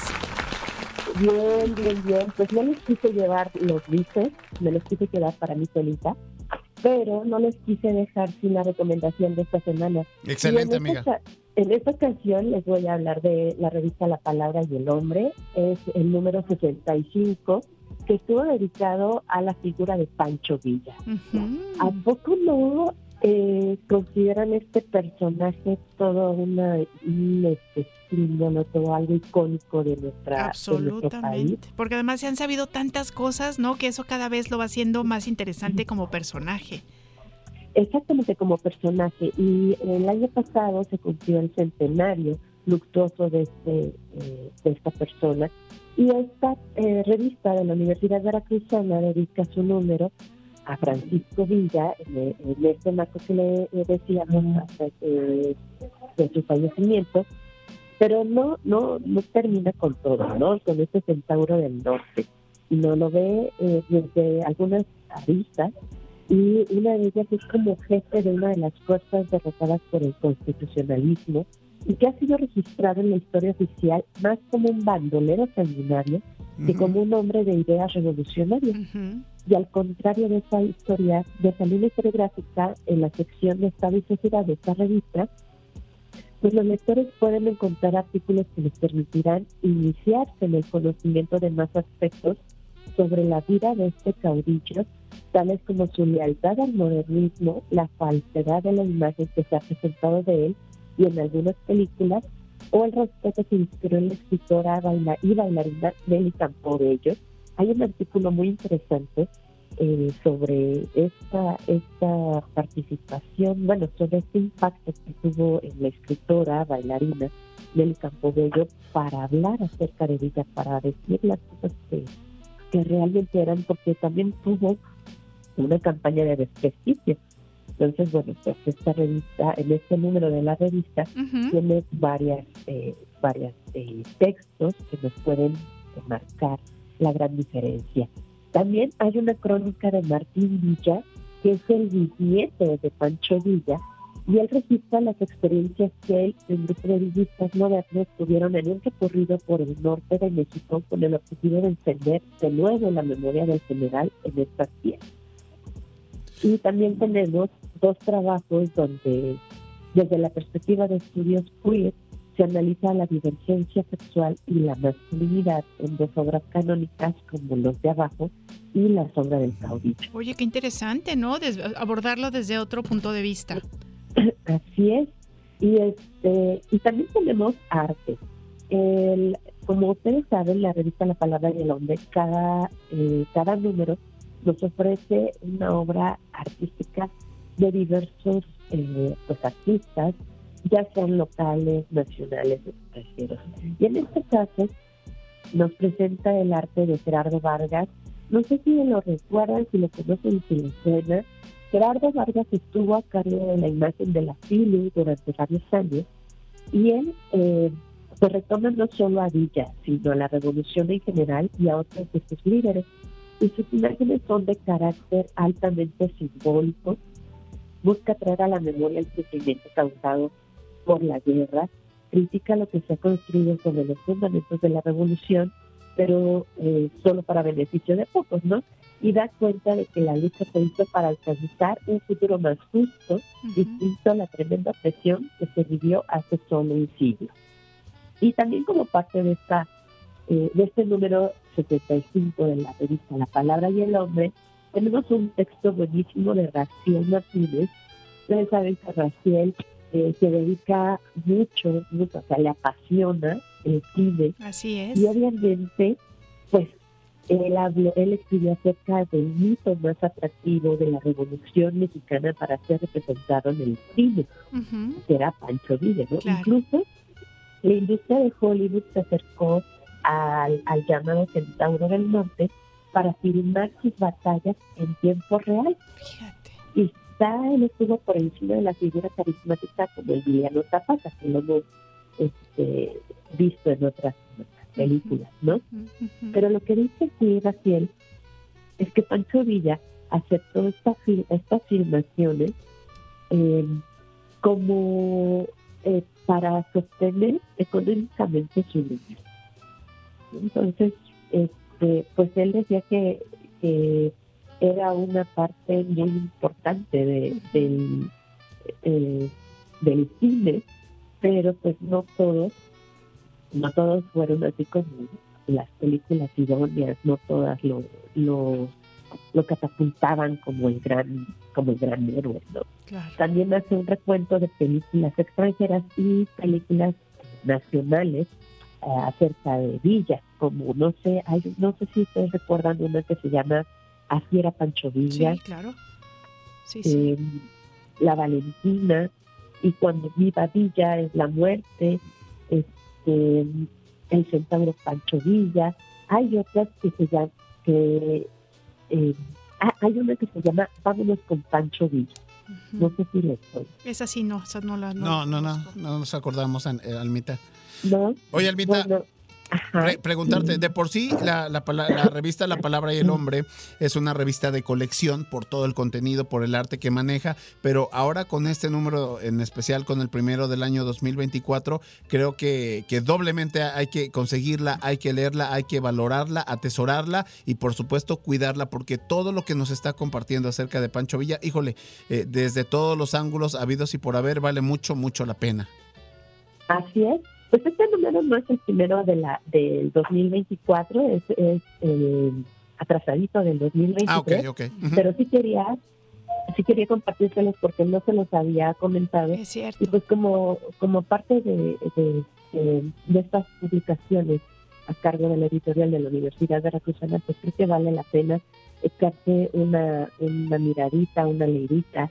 También hay este, poesía relacionada con Pancho Villa y a propósito de él, eh, una se llama Soñando con Pancho Villa de Karl Marx. Es un, es un poema en el que hay una lección onírica de Pancho Villa. Hay crónicas y bueno, también las fotografías, las fotografías este, pues también del archivo de la Biblioteca del Congreso eh, son muy buenas. Así que bueno, pues yo les invito a que consulten este número 75 de la revista La Palabra del Hombre que está en librerías de todo eh, de, toda la ciudad, de todo el estado y bueno pues también está llegando poco a poco a diferentes estados a las ferias del libro y bueno pues de diferentes redes que tenemos de distribución. Excelente. Oye, Almita, yo aquí, fíjate, checando eh, eh, el sitio de la, de la revista en internet, veo que hay una convocatoria permanente donde invitan a las personas a participar con, con textos que sean originales, que no estén en internet, en blogs, páginas personales, redes sociales, correos masivos, etcétera. Y bueno, pues habla, hay diferentes secciones donde la gente interesada, sobre todo para las personas que nos están escuchando, se animen a participar, ¿no? Manden su trabajo y, ¿por qué no? Puede ser publicado en La Palabra, que son ensayos, cuentos, crónicas, relatos, poemas y demás obras de creación inéditas, También hay otra sección, Estado y Sociedad, textos originales eh, centrados en el análisis crítico o interpretativo de la sociedad y el Estado. Hay otra sección que es arte, creaciones originales que versen sobre la reflexión artística y humanística. Eh, dice ahí la, la extensión, 2.500 palabras. Dossier, que son portafolios de fotografías, dibujos, pinturas, viñetas, arquitectura, esculturas o retratos. Y está la penúltima, que son entre libros, reseñas o comentarios inéditas, inéditos de libros, revistas, material discográfico o, peli- o películas. Y el último, que es miscelánea, textos originales varios con información sobre cine, música, teatro, efemérides y mil do- es, este, 1200 palabras. Entonces, pues que se animen a participar, ¿no? Así es, pues en la palabra y el hombre.ud.mx ahí pueden ver eh, todas estas eh, políticas editoriales, el contacto, los números anteriores. Actualmente se puede eh, leer en línea el número 64, que es justamente el anterior a este. Muy Y bien. pues eh, ahí pueden leerlo completo y pueden ver, eh, como bien decía Ale, eh, los requisitos para participar y bueno, pues siempre están recibiendo y eh, desde luego que tienen un criterio editorial pues bastante bastante riguroso. Claro. Por eso siempre nos dan una muy buen muy buen Justo, eso te iba, claro, es justamente eso te iba a decir, que realmente es una revista de mucho prestigio, que se hace con muchísimo cuidado, con mucho, eh, como dices tú, rigurosidad para escoger este tanto ponentes como obras, ¿no? Que van este o escritos que van presentando y por eso es que tiene la calidad que tiene la palabra y el hombre. Oye, te mandamos un abrazo con mucho cariño, que te compongas muy pronto. Muchas gracias. Y yo les invito a que nos sigan en nuestras redes sociales. Claro. En Facebook estamos como Editorial Universidad Veracruzana. En Twitter, Instagram, YouTube, Threads y TikTok estamos como Editorial V. Editorial V. Excelente. Excelente, Almita. Te mandamos un abrazote. Gracias. Hasta luego. Hasta luego. Nosotros vamos a continuar, amigos, amigas. Esto es más por la mañana. Recuerden que pueden comunicarse con nosotros al 2288 423507 y también al 2288 423508. Amiga, te llegó un votito, ¿eh? Te llegó un votito desde el estado de Hidalgo. Ah, bueno, pues vamos a checar ahorita lo que nos dicen. Dicen, voto por la versión de Kalimba. Saludos desde Huejutla, Hidalgo. Arturo Andrade. Arturo, muchas gracias por comunicarte y pues muchos saludos para ti allá a Huejutla, Hidalgo. Muchas gracias. Oye, fíjate, nos llegó eh, otro mensajito de Ciro Castillo de Coatzacoalcos. Dice, ¿me pueden proporcionar la dirección para leer la revista La Palabra y el Hombre? De antemano, gracias, la que acaban de mencionar. Entonces, ¿es lo que dijo Almita? Sí, bueno, justamente la que acabamos de mencionar de Pancho Villa está, este... Es uno de los últimos números del año pasado. Es el, ajá, es el- es el último número del año pasado y si entra usted a... eh, eh, ¿cómo era? Editorial V, ahí va a, poder, us- va a poder usted encontrar Editorial V, ahí va a poder encontrar esta revista.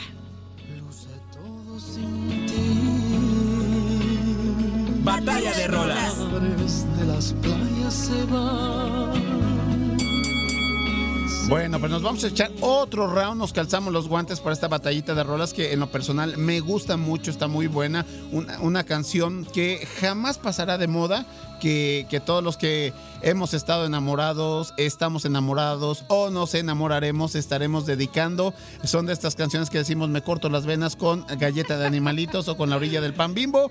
Entonces, esta canción del triste es para esa ocasión precisamente, para cantarle al amor. Entonces, bueno, en esta ocasión interpretada por el buen Cristian Castro, que su nombre, su nombre completo es Cristian Sainz Castro, ¿no? Mejor conocido como Cristian Castro, cantante y actor mexicano.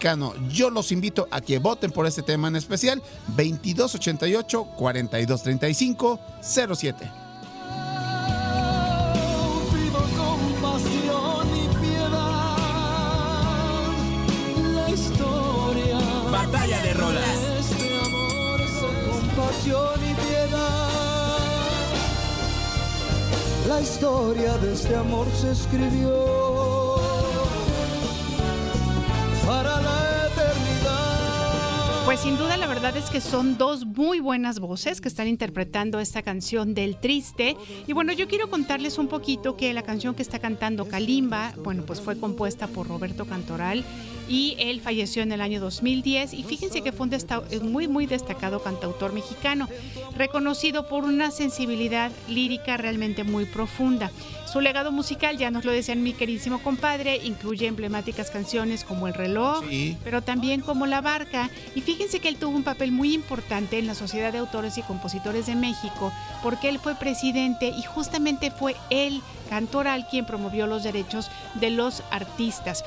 También bueno decirles que sus composiciones atemporales continúan siendo interpretadas por renombrados artistas. El ejemplo es que ahorita les estamos presentando a Cristian Castro, es. que es una generación a lo mejor como nosotros, pero a Kalimba, que es bastante más joven que nosotros y que bueno, pues siguen emocionando a las audiencias en todo el mundo y también aquí en Más por la Mañana. Así es que bueno, ustedes pueden seguir votando al 2288 423507 y también por supuesto, como siempre les decimos, pueden echarnos una llamadita Claro. al 2288 423508 al 07 pueden mandarnos mensaje, pueden mandarnos eh, eh, audio también por supuesto de voz, fotos, lo que ustedes consideren, ya saben Oye, que amiga, aquí estamos esperando. Están llegando mensajes, ahorita los vamos a, a pasar a leer, pero quiero comentarles y compartirles a las personas que nos están escuchando.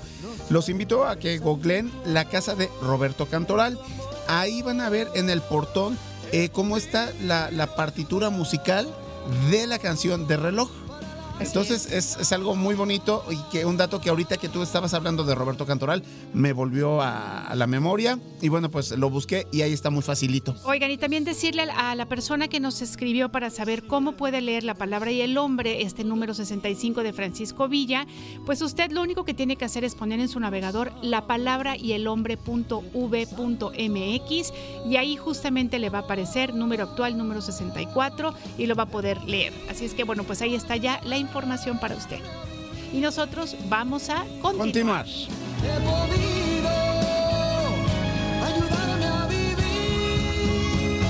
En Más por la Mañana, los comentaristas se erigen como faro de conocimiento e investigación. Líderes de opinión especializados que ofrecen un análisis para desentrañar complejidades de temas relevantes. Descubre con nosotros e infórmate de manera completa y reflexiva. En Más por la Mañana. Hola, buenos días a todo el auditorio de Más por la Mañana. Bienvenidos. Hoy les voy a hablar de un tema que espero que sea de mucho interés para ustedes y es cómo conseguir las metas que te planteas. Bueno, pues en primer lugar tenemos que tener una meta que sea realmente alcanzable. Para esto debemos evaluar con qué recursos contamos, qué recursos internos tenemos, con qué disponemos de nuestro entorno. Recursos externos son recursos de dinero, de apoyo de otras personas. Recursos internos son las capacidades que nosotros tenemos, las habilidades con las que contamos o aquello que depende de nosotros que vamos a requerir para lograr una meta. Es importante que si tú tienes una meta muy ambiciosa, la recortes en metas que sean más pequeñas. Es decir, debemos tener un sistema de metas y submetas que nos permita realmente conseguir el alcance. Esto nos permite tener metas específicas y metas que sean medibles, con lo cual podemos corroborar el grado de alcance que tenemos de estas.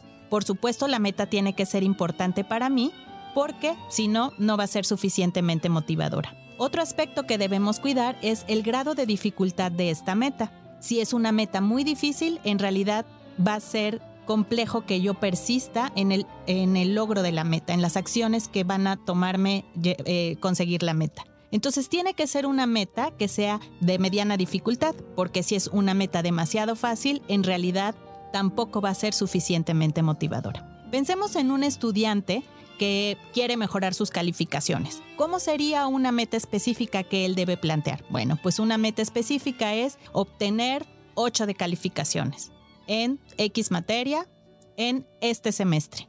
Vamos a pensar que es un estudiante universitario. Entonces se manejaría por semestre. Bueno, pero para conseguir esa meta necesita ir cumpliendo una serie de metas, es decir, tiene que entregar todos los trabajos que le pidan, las tareas, asistir puntualmente a la clase, ponerse a estudiar para que el día que tenga examen esté preparado, en fin, tiene que distribuir tiempos, tiene que distribuir temas que va a abordar durante la materia y tiene que ir cumpliendo con todas las metas que se vaya planteando puede tener un grado de falla porque no está poniéndose que va a sacar 10, sino un 8. esto va acorde con sus capacidades porque sería un poco realista que a lo mejor si lleva un 3 de calificación, pues quiera alcanzar un 10. No es imposible, pero habría que valorar las capacidades del alumno, el entorno en el que se encuentra y el grado de dificultad de la materia.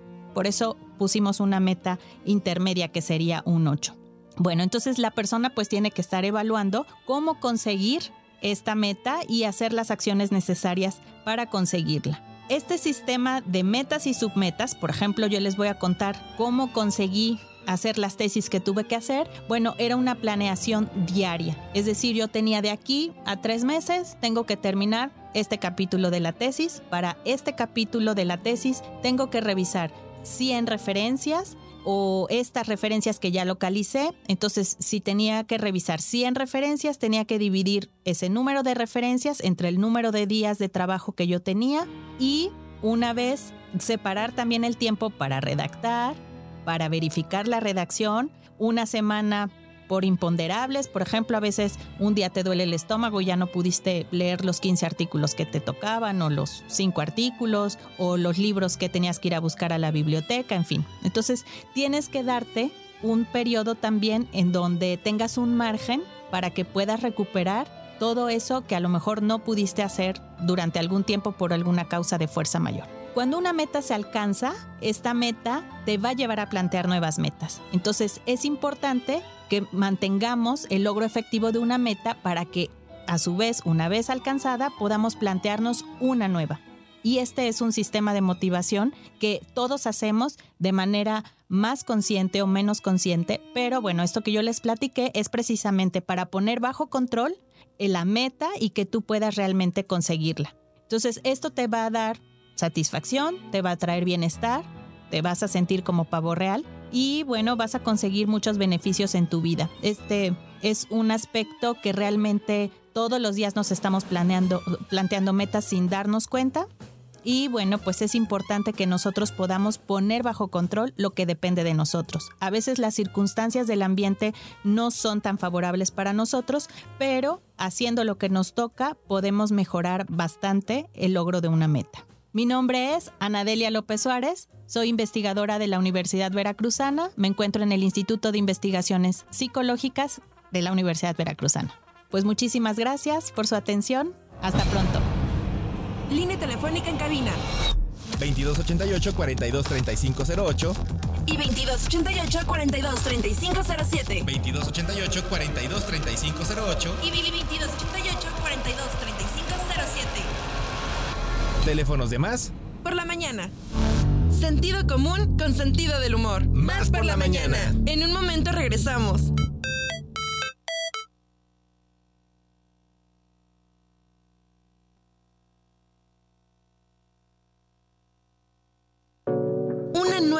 De nuestra comunidad es posible. Más por la mañana. La radio te sirve. Estamos de vuelta. En Más por la Mañana, los comentaristas erigen como faro de conocimiento e investigación. Líderes de opinión especializados que ofrecen un análisis para desentrañar complejidades de temas relevantes. Descubre con nosotros e infórmate de manera completa y reflexiva. En Más por la mañana.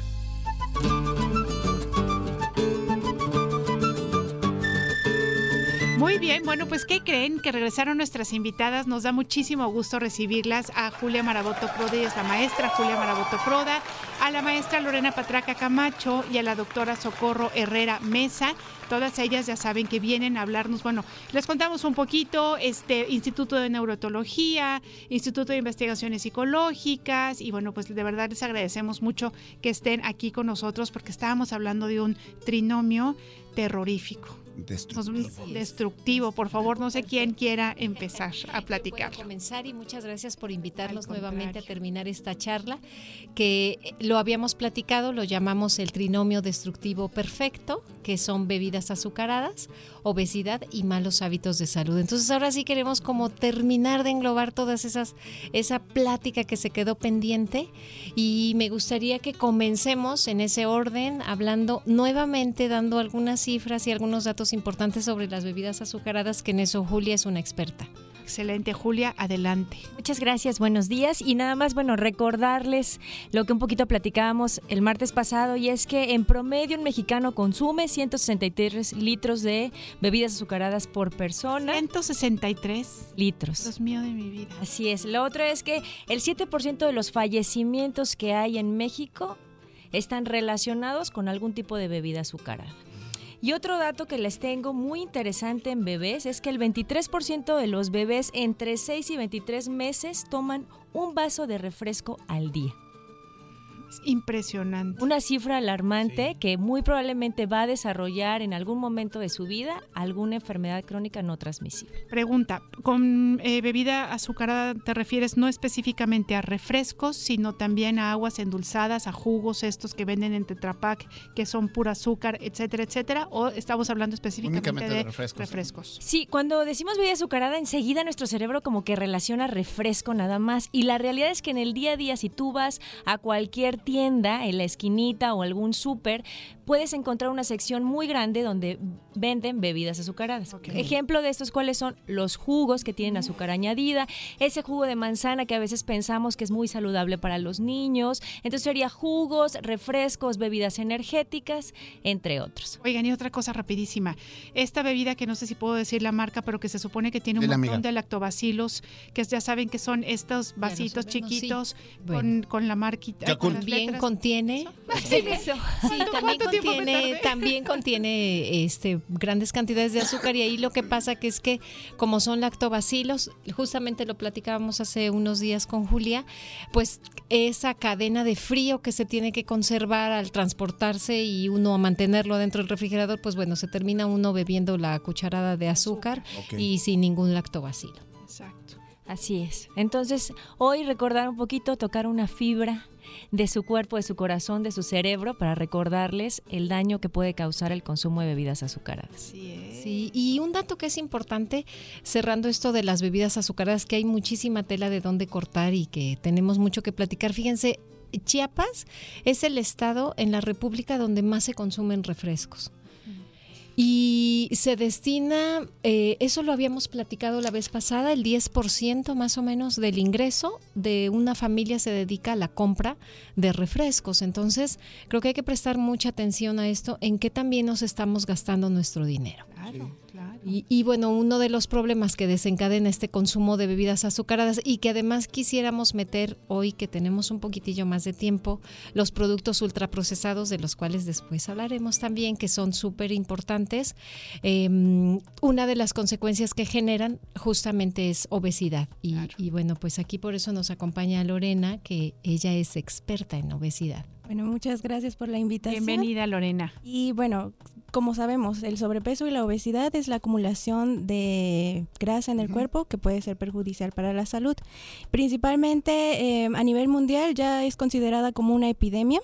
Hay más de 1.900 millones de personas adultas con sobrepeso, de los cuales 650 cursan con eh, obesidad, ¿no? Y los niños no se quedan atrás. 41 millones de niños menores de 5 años padecen estos problemas y mayores de 5 años hasta 19 también son son en gran cantidad, 340 millones aproximadamente.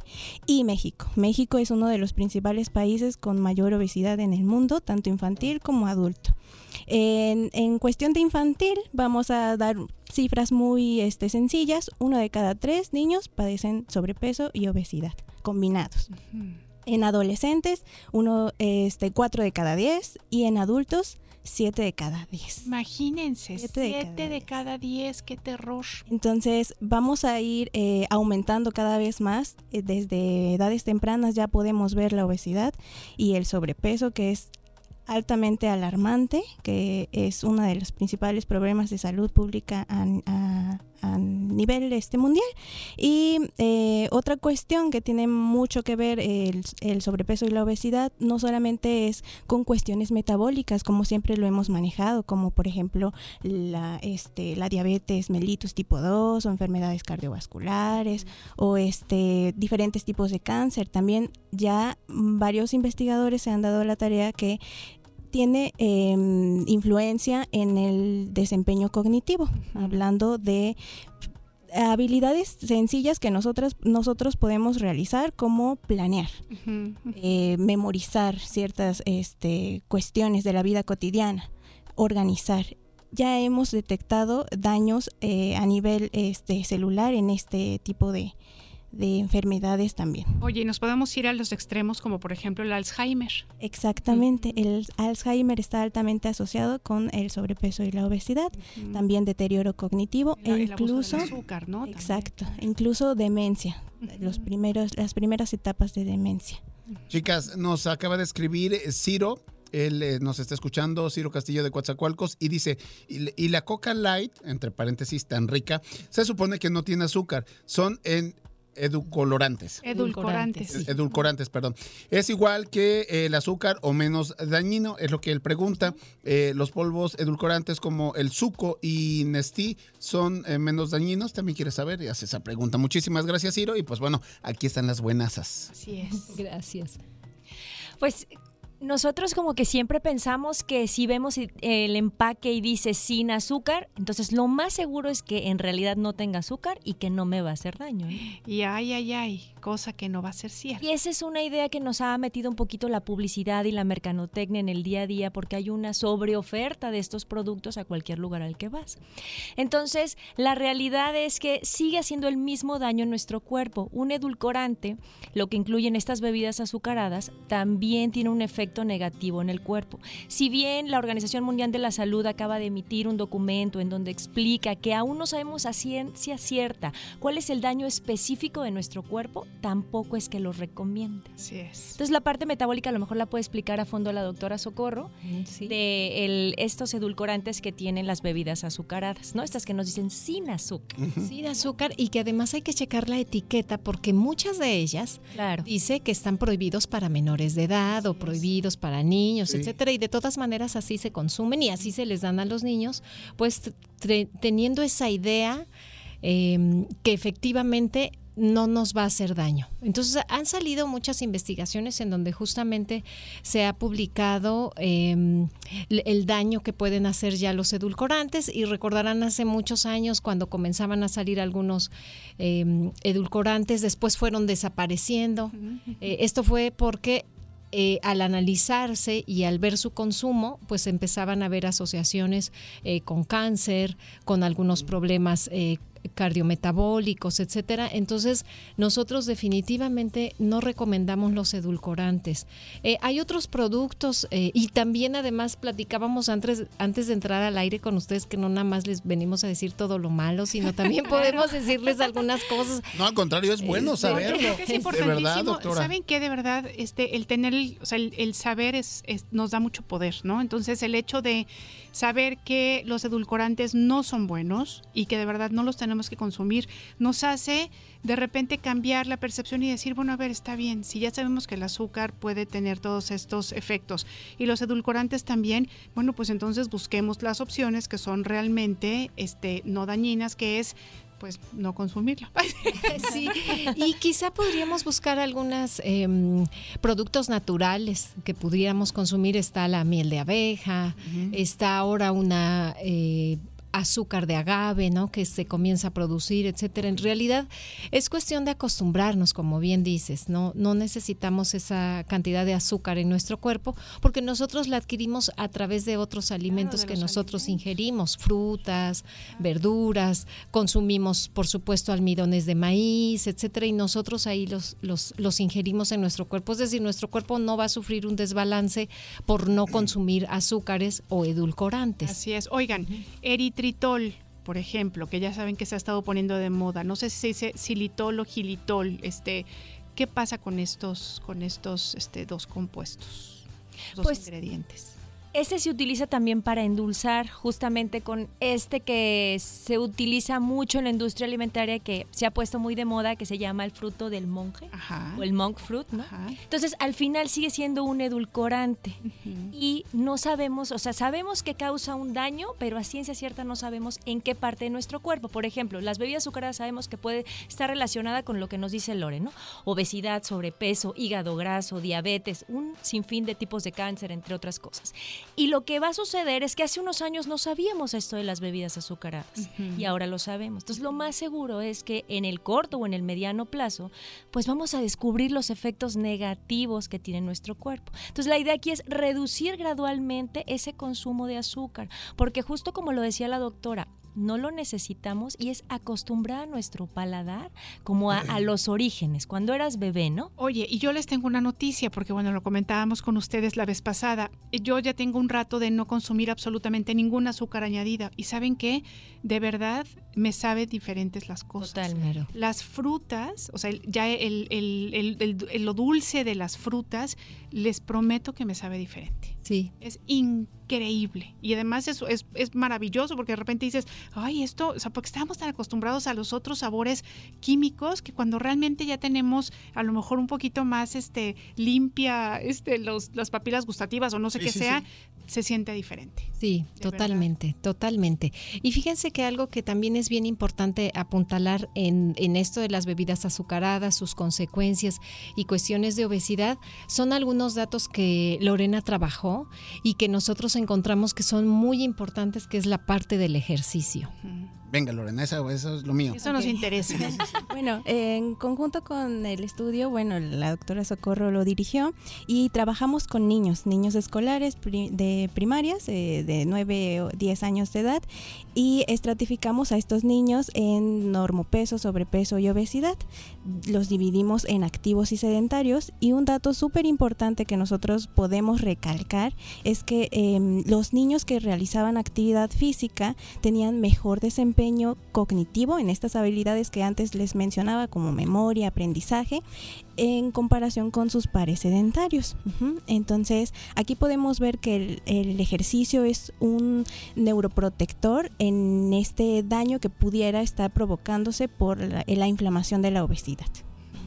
Super dato. Super dato. Super y, es que, dato. y es que además saben que muchas veces cuando pensamos en inflamación nos imaginamos justamente inflamaciones que tienen que ver con cuestiones gástricas y no nos damos cuenta que hay una inflamación generalizada que además muchas veces el cerebro todo, cuando es, cuando apenas está empezando, ¿verdad? El cerebro no lo, no lo, no lo detecta hasta que llega un momento en que ya esta situación se hace crónica y entonces hay un montón de problemas como lo que nos estás diciendo, ¿no? O sea, las cuestiones cerebrales, ¿no? Sí, sí, sí. Y fíjense que ese dato es bien importante porque justamente hoy veía eh, que dice el INEGI que 30% de la población de 18 años y más nunca ha realizado ejercicio físico, actividad física o deporte. Entonces, es un grueso fuerte de la población porque ese es otro problema que tenemos. O sea, sí consumimos bebidas azucaradas, somos el país este que más Número consume uno, refresco, claro. ten, somos el segundo país con obesidad en adultos, el primero con obesidad infantil a nivel mundial, todo esto estamos hablando a nivel mundial, pero también no hacemos ejercicio. Y somos una población altamente estresada, somos de los principales países con mayor estrés y entonces necesitamos también eh, meter este componente del ejercicio que es muy, muy importante. Uh -huh. Oigan, me impresiona mucho todo lo que nos dicen. No, no, llegó un mensajito de Jocelyn de Puebla, le mandamos un saludo. Jocelyn, una chica encantadora que ella junto con su esposo trabajan allá, este, hacen cerámica, Cerámica. ¿no? Y, y, hacen su trueque y todo, nos está escuchando por allá. Y dice, buen día, oigan, muy buena sección, más secciones de estas, por favor. De repente pueden ser tan repetitivo, pero es algo que siempre debemos tener presentes. Muchas gracias y bueno, pues para ustedes. Muchas gracias. Este claro que sí, muchas gracias. Y bueno, de otro punto que, que hablábamos que queríamos también tocar aquí en la mesa de discusión son los productos ultraprocesados que, que bueno, de momento como que en, al, en algún momento se llamaban alimentos procesados, pero claro que después se vio que no eran alimentos, por lo tanto no se le tenía que poner esa palabra porque no nos nutría, sino llamarlo productos ultraprocesados. Y son todos esos productos que prácticamente los destapamos y no los comemos. Uh -huh. y que se les ha añadido colorantes, eh, artificiales, por supuesto, eh, aditivos, sales y demás. Entonces, esos son los productos ultraprocesados y claro que cuando nosotros tomamos bebidas azucaradas, casi por lo regular lo acompañamos de un producto ultraprocesado, ¿cierto, Julia? Así es, y un dato importante que les queremos compartir hoy es que México es el mayor consumidor de ultraprocesados en América Latina y el cuarto lugar en el mundo. Cuando hablamos de un producto ultraprocesado, son esos que tú encuentras en cualquier tienda de abarrotes, ¿no? Que del techo al suelo está El llena estante, esa ¿verdad? tienda es. y el consumo de ellos implica grasas saturadas, sodio, excesos de azúcares que implica consecuencias conservadores que están relacionadas con muchas enfermedades. Entonces a veces decimos, bueno, ¿y eh, de dónde salió esto que ahora tengo, no? O mi pérdida de memoria, ¿qué está relacionada? Pues no estoy haciendo ejercicio, no estoy durmiendo bien y estoy consumiendo en el día a día a lo mejor una bebida azucarada y un producto ultraprocesado. Oigan, Ibar, por ejemplo, hablemos un poquito de los ultraprocesados, porque muchas veces, como dicen ustedes, tenemos esta idea de bebidas azucaradas, específicamente refrescos, ¿no? Con los ultraprocesados pasa un poco lo mismo, pero por ejemplo, a ver, yo voy a preparar el día de hoy mi comida y voy a hacer una sopa de verdura y hasta ahí vamos muy bien, porque decimos, bueno, sopa- sop- sopita de verdura, algo que es muy sano, pero ¿qué hacemos? Le ponemos este cuadrito, ¿no? Maggi, ¿no? Bueno, Este, sí, Suiza o lo hoy mi compadre se está sí. echando todas las marcas no, habidas sí, y por sí, haber. ¿Se puede? ¿Sí se puede? Ah, bueno, para que... Y entonces le echamos este cuadrito que justamente tiene un exceso de sal, ¿no? Que tiene este todos estos estas cuestiones químicas que no nos sirven, El etcétera. glutamato. el, el glutamato monosódico, que es una cosa espantosa. Entonces, híjole, sí. O sea, ¿qué, qué otros ultraprocesados, por ejemplo, nos pueden ustedes mencionar? Como para que tengamos la conciencia. Adelante, mi Bueno. queridísima Sol. El jarabe de maíz de alta fructosa, que en la mayoría de los productos lo encontramos incluso en productos que ni siquiera podríamos Imaginarnos.